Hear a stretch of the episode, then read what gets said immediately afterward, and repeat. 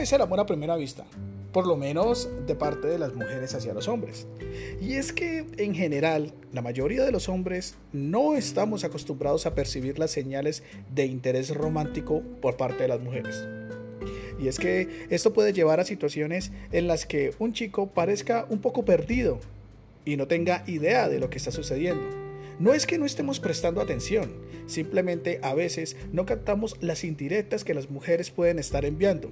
A menudo las mujeres piensan que están siendo muy evidentes para con nosotros, pero en realidad el hombre puede no notar el coqueteo o el interés. Y me pregunto si te ha pasado alguna vez que intentaste avanzar en una relación como mujer, por supuesto, y el hombre ni siquiera se dio cuenta que tú como mujer quisiste darle una señal de coqueteo, una señal de acercamiento y este hombre ni siquiera se lo notó.